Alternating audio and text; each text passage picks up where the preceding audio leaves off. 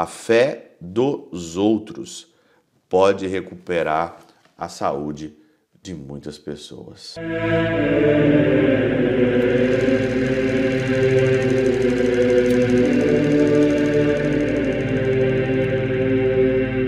Pai, do Filho e do Espírito Santo. Amém. Olá, meus queridos amigos, meus queridos irmãos, nos encontramos mais uma vez aqui no nosso Teoses. Viva de Coriezo, Percor Maria, nesse dia 12 de janeiro de 2024. Nós estamos então aí nessa primeira semana praticamente aí do nosso tempo comum. O Evangelho hoje de São Marcos nos apresenta no capítulo 2, versículos de 1 a 12, aquela passagem tão famosa do paralítico, né? O paralítico que tenta alcançar Jesus ali, carregado ali naquela maca por quatro ali é, pessoas que estavam acompanhando ele, não encontra ali lugar, né? De fato, na, na porta daquela casa onde Jesus estava em Cafarnaum, ele então entra pelo teto né? Ele entra ali pelo teto é, com uma fé assim maravilhosa, né? Olha aqui, diz o Senhor aqui, né? Como não pudessem apresentá-lo por causa da multidão, descobriram o teto pela parte de baixo do qual estava Jesus e, tendo feito uma abertura, desceram o leito em que jazia o paralítico, né? Primeira coisa que nós temos que entender nesse evangelho é que a multidão nos atrapalha. A pessoa que gosta de multidão, né? Sei lá, pelo temperamento dela, gosta de muita gente, de multidão.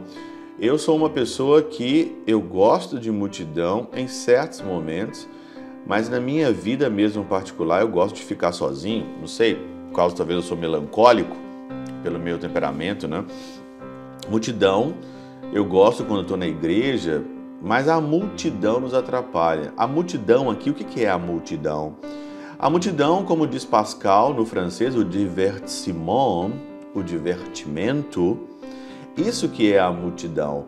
É a multidão das informações, é a multidão de pessoas ali te dando propostas a todo momento e a toda hora. Faz isso na tua vida, vai nesse lugar, compra isso, faz aquilo, faz não sei o que, vai aquela pessoa, segue aquela pessoa. Essa é a multidão que nos atrapalha.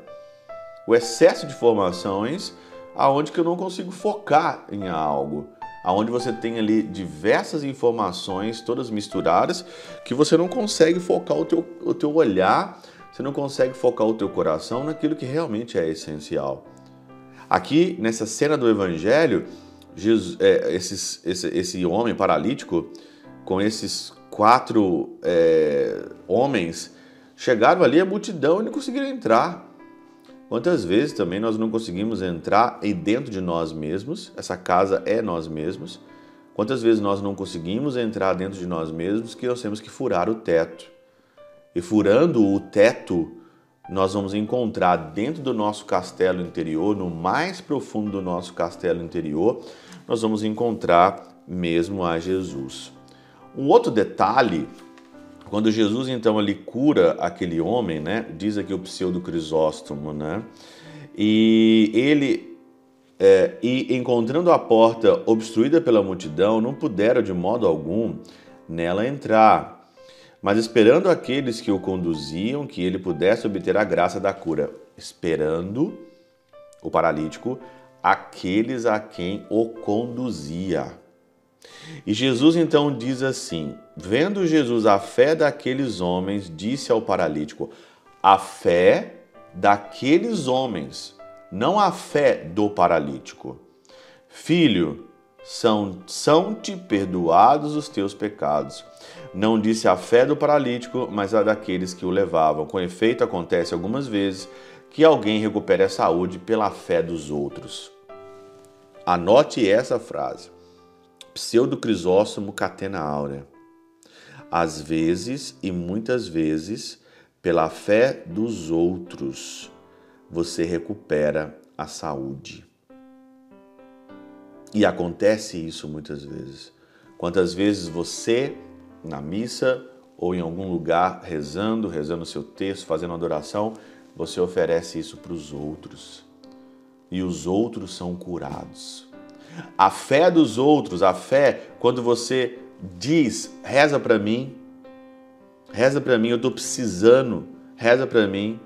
É como você tivesse paralisado, você fosse esse paralítico, e nesse paralítico eles são carregados pelos outros. A fé dos outros pode recuperar a saúde de muitas pessoas. Pela intercessão de São Chabel de Mangluf, São Padre Pio de Peltrautina, Santa Teresinha, do Menino Jesus e o Doce Coração de Maria, Deus Todo-Poderoso vos abençoe. Pai, Filho e Espírito Santo, Deus sobre vós e convosco permaneça para sempre.